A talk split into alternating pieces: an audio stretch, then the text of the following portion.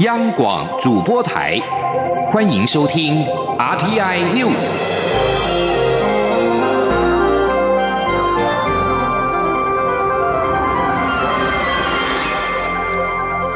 听众朋友您好，欢迎收听这节央广主播台提供给您的 RT News，我是张顺祥。首先把新闻焦点关注到中选会主办的总统候选人电视政见发表会，首场在十八号晚间登场。国家认同以及两岸议题仍然是蓝绿交锋的重点。国民党候选人韩国瑜一开始就质疑蔡英文总统不认同中华民国。蔡总统则是反批韩国瑜跟国民党的态度，造成年轻人的亡国感。他并对目前情势提出了四个认知，表示台湾人民必须有共同的认知，才能更团结。请听央广记者欧阳梦平的采访报道。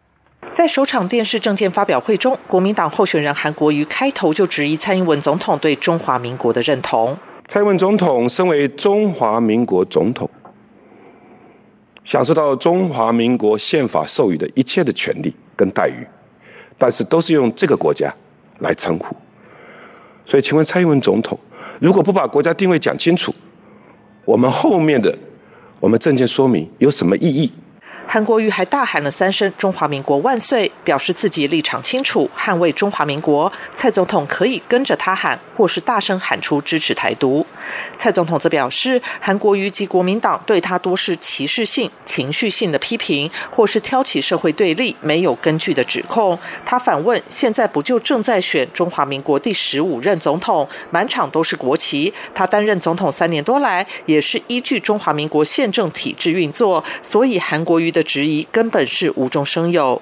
蔡总统更在第二段申论中反批韩国瑜进入香港中联办，强化一国两制氛围，加上国民党不分区名单，让台湾人民感到不安，这就是台湾年轻人有亡国感的原因。如果认为这是政治炒作，是不了解人民在想什么。蔡总统并对现在的情势提出四点认知，要韩国瑜特别注意，包括要理解到破坏及片面改变台海现状的是中国，中国正试图。图改变世界的秩序，许多民主国家对此充满戒心。其次是中国正利用“九二共识”掏空中华民国。他说：“我知道在台湾还有人没有感受到局势的变化，还想用虚幻的‘九二共识’护从在对岸的压力之下。但是在中国操纵之下，他们所认定的所谓的‘九二共识’中，一中是越来越大，个表是越来越小，甚至是没有空间的。”中华民国在这个过程中正在被掏空。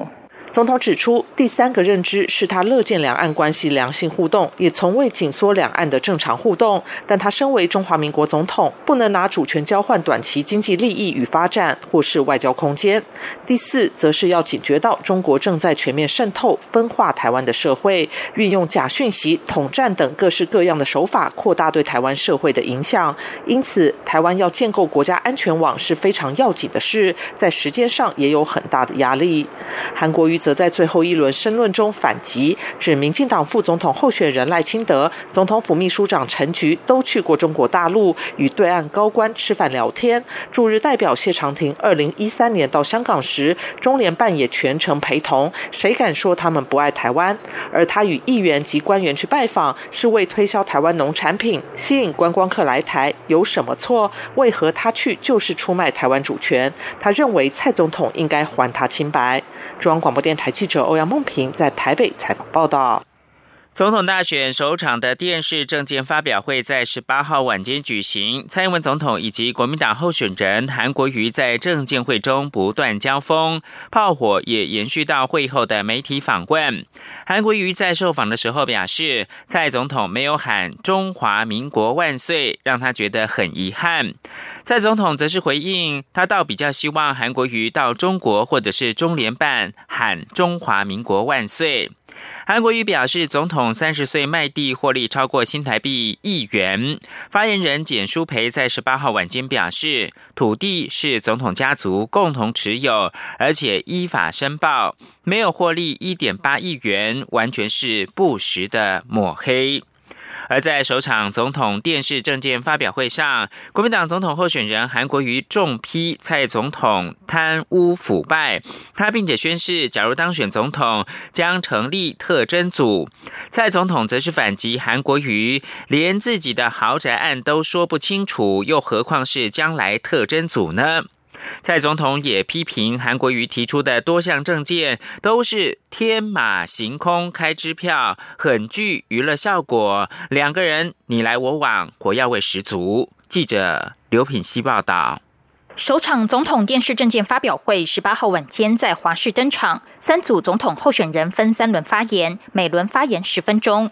国民党总统候选人韩国瑜依抽签的号次率先发言，除了猛攻蔡英文总统没有讲清楚国家定位，并重炮抨击蔡政府贪污腐败。他指出，在蔡总统领导下，民进党政府很多人都在贪污。他质疑蔡总统废除特征组是在为这些贪官污吏开路，民进党在开政府赚大钱。韩国瑜宣誓，他如果当选总统，将成立特侦组，调查新台币八千八百亿的前瞻计划与两兆元的风力发电为何要花这么多钱，并彻查为什么民进党执政下高雄负债金额达三千三百亿。他与他的执政团队也愿意接受同样标准的检验。如果他贪污，就把他关到死。他说：“所以我今天开宗明义，我要跟全国台湾同胞宣布。”如果韩国瑜能选上总统，成立特侦组，针对这一段时间大家怀疑的案件，展开立刻立案调查。另外，对我韩国瑜本人，特侦组也必须一样的标准来检查我的团队。蔡总统发言时则回批韩国瑜，现在当高雄市长，连自己豪宅的事情都回避，说不清楚，又何必谈及未来的特侦组？他说：“我们。”刚才有说要特特征组要重新呃设立，要来调查所有的人，包括他自己。可是韩国一市长连自己的豪宅的事情都回避，都讲不清楚，不用等到做总统了，你连现在都都说不清楚，又何况是将来的特征组呢？蔡总统也批评韩国瑜提出很多政见宣誓，都让人觉得具娱乐效果，包括要在太平岛挖石油，在花东盖不限速自行车高速公路，以及在高山上盖升旗台。每当被问及钱从哪来，便说取自前瞻计划的经费。但韩国瑜提出的几个政策承诺，加起来的经费需要好几个前瞻计划的预算。如果前瞻计划如此有用，国民党为何要背个？蔡总统强调，担任国家的领导人必须要有一定的条件，而非背弃对选民的承诺、天马行空的开政策支票。韩国瑜在第二轮发言时，则在与蔡总统言辞交锋。他向蔡总统表示：“我跟你谈的是大海的问题，你跟我谈的是浴缸的问题。”他与蔡总统谈国家定位，蔡总统却讲太平岛石油、他的房子的事情，这些问题都非常狭隘。他并强调，他参选至今没有对蔡总统个人的操守与品德提出任何质疑。他与妻子贷款买房，最后付不起就忍痛卖出。但蔡总统三十几岁就开始买土地，若干年后卖了十几块土地，赚了一亿八千万。他有以此攻击过吗？他认为这是候选人间的基本尊重。他并澄清自己并没有说过要在太平岛上挖石油，蔡总统却硬套在他的身上。这些都是部分黑韩媒体与网军在网络上带风向。他没有提民进党以纳税人的钱养网军，打击政治对手。蔡总统居然还把网军与媒体黑他的资料拿到政见发表会上，他完全无法接受，也根本不怕面对这些问题。央广记者刘品熙在台北的采访报道。而亲民党总统候选人宋楚瑜在电视政见发表会上面宣布，他若当选总统，只做一任，并在任内做到拨乱反正，希望选民能够选择一位会做事、有执行力跟领导力的人，重新的找回台湾人的自信跟骄傲。请听记者王兆坤的报道。宋楚瑜在政见发表会上，首先提出台湾面临的六大危机。包括剧烈气候变迁、人口结构改变、国际经济区域整合重组与避免台湾被边缘化、数位科技带来的产业结构转型、贫富差距扩大以及人文价值沦丧等危机。宋楚瑜指出，台湾不需要强人，需要的是坚强领导。他有经验，也有能力，更会不计个人毁誉，奋不顾身去为台湾打拼。而且如果当选，只会做一任总统。宋楚瑜说：“楚瑜在这边郑重的宣誓，我只做一任，在我这一任，我将拨乱反正，未来这四年，独立和统一。”都不可能。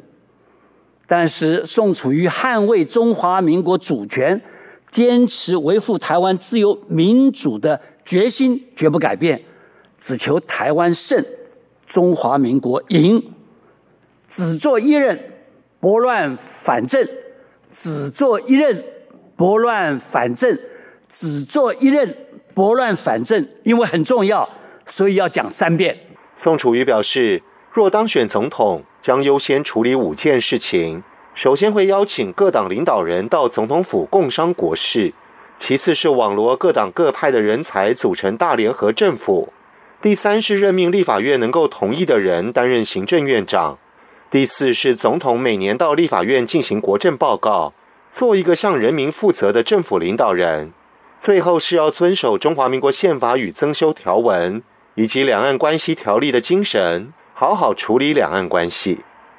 宋楚瑜指出，两岸应在三个前提下进行建设性对话，包括尊重中华民国政府存在的事实，两岸对等分治，共同努力求同化异，以和平、对等、有尊严协商方式解决两岸争议，确保台湾自由、民主、法治、多元共同价值的生活方式，绝不妥协。宋楚瑜在会后受访表示。再一次参加总统选举政见发表会，深感台湾民主的价值与身为台湾人的骄傲。希望选民选择一位会做事、有执行力跟领导力的人，重新找回台湾人的自信与骄傲。中央广播电台记者王兆坤台北采访报道。法务部说明选举查查的重点跟成果。根据最高检察署统计，到十二月十七号，检察机关一共受理贿选案件两百八十七件，多数是现金买票、参会跟赠送礼品。另外，检察机关已经受理选举赌盘案件一共是一百九十三件，查处涉及到选举的网络假讯息一百零四件。法务部并且说明各种检举的管道，鼓励民众勇于检选举贿选，共同维护干净的选风。记者欧阳梦平报道。距离二零二零年大选投票只剩下二十多天，法务部十八号下午说明有关查查贿选、防治暴力及假讯息、阻绝境外资金、查缉选举赌盘等成效。根据最高检察署的统计，截至十二月十七号，检察机关受理贿选案件共两百八十七件，其中关于总统选举有五十三件，立委选举两百三十四件。贿选类型主要是现金买票、参会、赠送礼品以及招待旅游。在查缉选举赌盘部分，检察机关已受理一百九十三件。总统选举便占了一百八十件，尤其越接近投票，赌盘将会越猖獗。法务部检察司主任检察官高一书说：“依照依照往年的经验呢，这个选举赌盘越接近选举的时候会越猖獗，尤其尤其这一次啊是总统大选呐，大选区的选举，选举赌盘呢更是如此。那多数的选举赌盘呢是依附在传统的签赌网站。”或是地下主头那边去开盘，目前状况是如此。另外，在防治假讯息方面，至十二月十七号为止，已经查处或受理网络假讯息共三百二十八件，其中涉及选举的有一百零四件。法务部长蔡清祥指出，为了鼓励民众勇于检举贿选，法务部善用现代科技，开发更多检举管道。除了传统的电话、写信或是按铃申告，用电子邮件，还可以透过 App 或 QR Code。希望民众共同维护民主法治，达到公平选举。根据法务部的鼓励检举贿选要点，凡是因为检举而破案者，在总统、副总统选举部分，检举者将可获得新台币一千五百万的奖金；立委选举则有一千万。中央广播电台记者欧阳梦平在台北采访报道。台湾明年一月的总统大选受到日本媒体关注，也有日本旅行社要推出认识台湾的观选团，四天的费用超过新台币六万元。对此，驻日代表谢长廷说：“台湾的民主选举也可以是观光的题材。”谢长廷十八号出席活动时，在接受相关的访问时，做了以上的表示。这个旅行商品到台湾进行四天三夜的访问，包括了到台北市基站区的候选人竞选办公室，还有参观民进党总部、总统候选人选前之夜的演讲等等。有日媒资深记者进行解说，并且邀请台湾的政治学者来分析。除了这种套装行程之外，也有许多日媒资深记者或者是政论家，明年的元月在台湾大选之前，也会陆续到台湾来观选。这里是中央广播电台。是阳光，翅膀打开了世界之窗；是阳光，翅膀环绕着地球飞翔。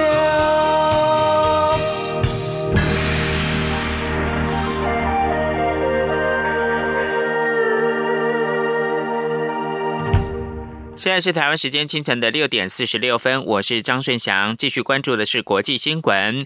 美国众议院外交委员会十八号通过了西藏政策及支援法案，以捍卫藏人的宗教自由。法案强调，达赖喇嘛转世或者是继任决定权完全属于藏人佛教界，若有中国官员干涉，将面临美国的制裁。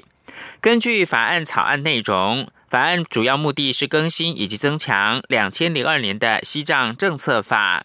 法案明定，西藏宗教领袖的辨认以及就职是纯粹的宗教事务，只有藏人佛教中适宜的宗教当局能够做决定，而且必须要考量到信徒的意志以及第十四世达赖喇嘛的指示。法案指出，若中国干预达赖喇嘛继任者的辨识转世的程序，将被视为违反到藏人佛教以及西藏人民的宗教自由。美方并且能够对相关涉入中国官员采取经济跟签证的制裁措施。欧洲联盟外交首长波瑞尔十八号晚间表示，欧洲是捍卫人权的强大力量，关切新疆维吾尔族人议题。针对欧洲议会议员呼吁对侵犯人权的中国实施制裁，他强调将致力推动相关立法。欧洲议会在位在法国史特拉斯堡的总部讨论中国维吾尔族人的人权议题。会后，欧盟对外事务部发布欧盟外交跟安全政策高级代表波瑞尔的发言内容。波瑞尔表示，欧盟关注新疆局势。过去，除在国际组织多边论坛上面表态，他近日在西班牙与中国外交部长王毅会谈时，也在提及到在教育营的存在。据多项报告显示，关押高达一百万人。继续把新闻焦点回到台湾。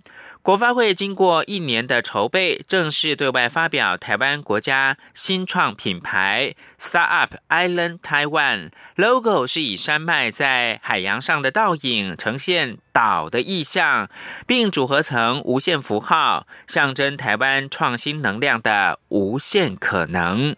请听记者杨仁祥、杨文军的采访报道。台湾新创近年来蓬勃发展，屡次在国际舞台创下佳绩。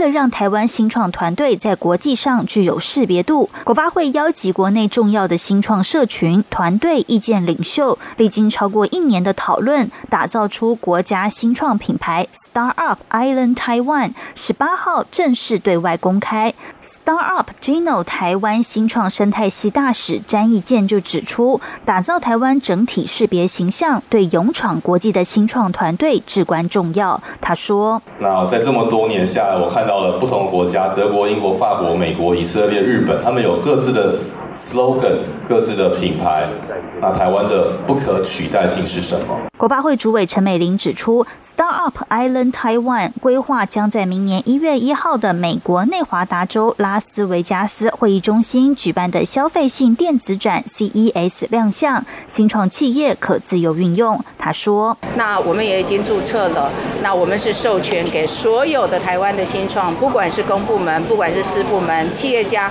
通通可以来用我们的这一个 logo，Star Up Island Taiwan 的 logo 是以山脉在海洋上的倒影呈现岛的意象，并组合成无限符号，象征台湾新创能量的无限可能。另外，还有以山海意象的辅助图形，表现台湾依山傍海的险峻地形，就像台湾创业家冒险犯难、坚毅不屈的性格。还有翩翩起舞的蝴蝶，象征台湾的多元文化，以及像个灯泡的图形，象征源源不绝的创新能量。中央广播电台记者杨仁祥、杨文君在台北的采访报道。经济部力推再生能源，继光电跟离岸风电之后，也正积极的寻找第三个潜力的绿能。经济部能源局表示，目前已经锁定小水力发电，预计明年上半年在北部、中部找到几个点做示范，期盼能够发挥带头的效果，让将来小水力发电遍地开花，为供电创造一支蚂蚁雄兵部队。记者谢嘉欣的报道。经济部能源局十八号举行媒体参叙，经济部次长曾文生会中说明明年再生能源的发展重点。光电方面强调空间多元运用，如农电共生，明年将开出新的例子。另一方面也会鼓励全民参与。风电方面则要确保既有离岸风电计划如期如职建制，且台电相关并网工作也要持续进行。再来就是调度与蓄电设备发展。能源局长尤政伟则说，除了光电与离岸风电外，经济部也积极寻找下一个重点发展的绿色能源。在地热方面，目前仍停留在初期的探勘阶段，难以确认潜能有多大。因此，目前将眼光放在二十 megawatts 以下的小水力发电，希望明年上半年可在北部、中部，如宜兰、南投及其等处找到示范点，让外界看到成功典范，以利快速复。至成功经验，将来便可遍地开花，成为宫殿的一只蚂蚁雄兵。能源局能技组组长陈崇宪则说，小水利开发分为三大面向，并涉及水权相关单位，如农田水利会、水利署，需要共同参与协调。他说：“主要是水权，然后技术的评估，再来就是财务。我觉得财务的话，就是你会看到整个整年度的资源状况。就是说，你可能在丰水期的时候很多水，那枯水期你要看那个最坏的状况是什么。不然你设施放在那一边，你不发电也是麻烦。希望至少达到什么样的标准，你才比较建议设立？应该是说，我们基本上就用今年的的费率，大家去看看有没有机会把那个成本能够回。这个是两块八嘛。”陈崇宪也。提到，有些业者希望小水力发电在推广初期能比照光电给予较高的趸购费率。不过，他认为趸购费率的计算就是要有成本依据，如资讯明确，费率该调高就会调高。而目前大家在小水力成本的估计上没有算入防洪成本等额外成本，未来或许可以反映在费率上。中央广播电台记者谢嘉欣采访报道。卫生福利部社会保险司司长商东福十八号表示，在司法院释字第七六六号解释文之后，卫福部已经调整遗属年金的处理原则，也就是受益人不论何时都可以回溯请领。目前退估大概是有七万三千多人符合请领资格，呼吁符合请领资格的民众可以申请补发，别浪费权益。请听记者肖兆平采访报道。过去国民年金法规范，遗属年金是从受益人申请当月开始发放，但如果过世者死亡日跟受益人的申请日有间隔一段时间，则仅限二零一六年三月一号以后过世者，其受益人才能追溯请领。但这规定在二零一八年遭大法官宣告违宪，为此，卫生福利部社会保险司提出调整原则。不仅取消了过世者死亡时间点的限制，未来遗属年金受益人也都能追溯请领五年内的遗属年金差额。而为了让更多符合请领资格的民众了解权益，卫福部社会保险司司长商东福十八号进一步强调，遗属年金补发作业没有申请期限，提醒符合资格的遗属尽快向劳保局提出申请。他说：“有一些还没有申请的，或者当时申请，那我们因为他不是在一百零五年三月一号啊以后发生的死亡事故。”结果他没有办法追溯了，我们可以让他补申请的这一部分，啊，我们也是去宣导，希望这些民众啊能够啊啊记得回来啊申请。商东福表示，目前可能符合遗属年金追溯补发资格的民众约有五万两千多件，截至十一月为止，劳保局已经补发有两千一百八十一件，共三千三百二十八人。他说：“我们这个遗属年金在法律上规定，它有顺位，然后他有的人他不是只有一位遗属哈，他可能啊配偶符合符合，然后子女也符合那个条件啊，所以有人啊单一可以啊一个申请案件可以补到三十几万哈，然后如果单一个遗属哈。”那追溯的这个五年的这样的情况，也有人可以领到二十一万哈。商东福坦言，还是有很多民众不知道可以申请遗属年金，他们希望透过申请事项案后的法规调整，再加强宣导，别让民众权益白白浪费。中央广播电台记者肖兆平采访报道。正在澳门访问的中国国家主席习近平十八号会见澳门行政长官崔世安。他说，崔世安带领特别行政区政府全面准确的贯彻“一国两制”的方针。澳门电台报道，习近平表示，崔世安在任十年，带领特区政府全面准确的贯彻“一国两制”的方针，巩固和发展了澳门的繁荣，奠定良好局面。习近平说，北京中央政府充分的肯定崔世安的工作。习近平跟夫人彭丽媛十八号下午抵达澳门访问，此行主要目的是出席澳门主权转移中国二十周年的纪念活动，以及澳门政府换届典礼。继续把新闻焦点关注到美国，美国国会的众议院十八号预料将会通过指控总统川普滥用职权跟妨碍国会调查的弹劾条款。川普面临上任三年来最大的政治危机，一如往常强势的反呃反抗，在白宫狂发推文痛批民主党人。美国国会众议院的议长佩洛西十八号表示，川普对国家安全跟民主构成了持续的威胁，让民主党国会议员别无选择，只能够推动弹劾他。民主党籍的佩洛西宣布众院展开对川普弹劾条款的辩论时说：“事实上，总统对我们的国家安全跟选举的公正性构成了持续威胁。川普可能成为历来第三位遭到弹劾的总统。而民主党控制的众议院一旦通过弹劾共和党籍的川普，接下来将由参议院审理弹劾案。但共和党居优势的参院判决罢黜川普。”机会甚微。科技新闻，科学家表示呢，他们已经发现了运动神经元疾病，俗称是渐冻人潜在的病因，可能跟细胞内胆固醇与其他脂质失衡有关。这项成果可能有助于改善准确的、准确的预测性，并且衍生出新的治疗方法。英国广播公司报道，英国大概是有五千人受到渐冻症的影响，一年大概有两千人以上因为渐冻症而死亡。目前还没有治疗的方法，确切的病因也不清楚。有人曾经表示，这种疾病跟基因还有接触重金属跟商业污染有关系。而英国的艾克斯特大学科学家表示。他们发现十三个基因直接涉及到处理胆固醇，而这些基因假如经过修改，会引发病症。以上新闻由张顺祥编辑播报。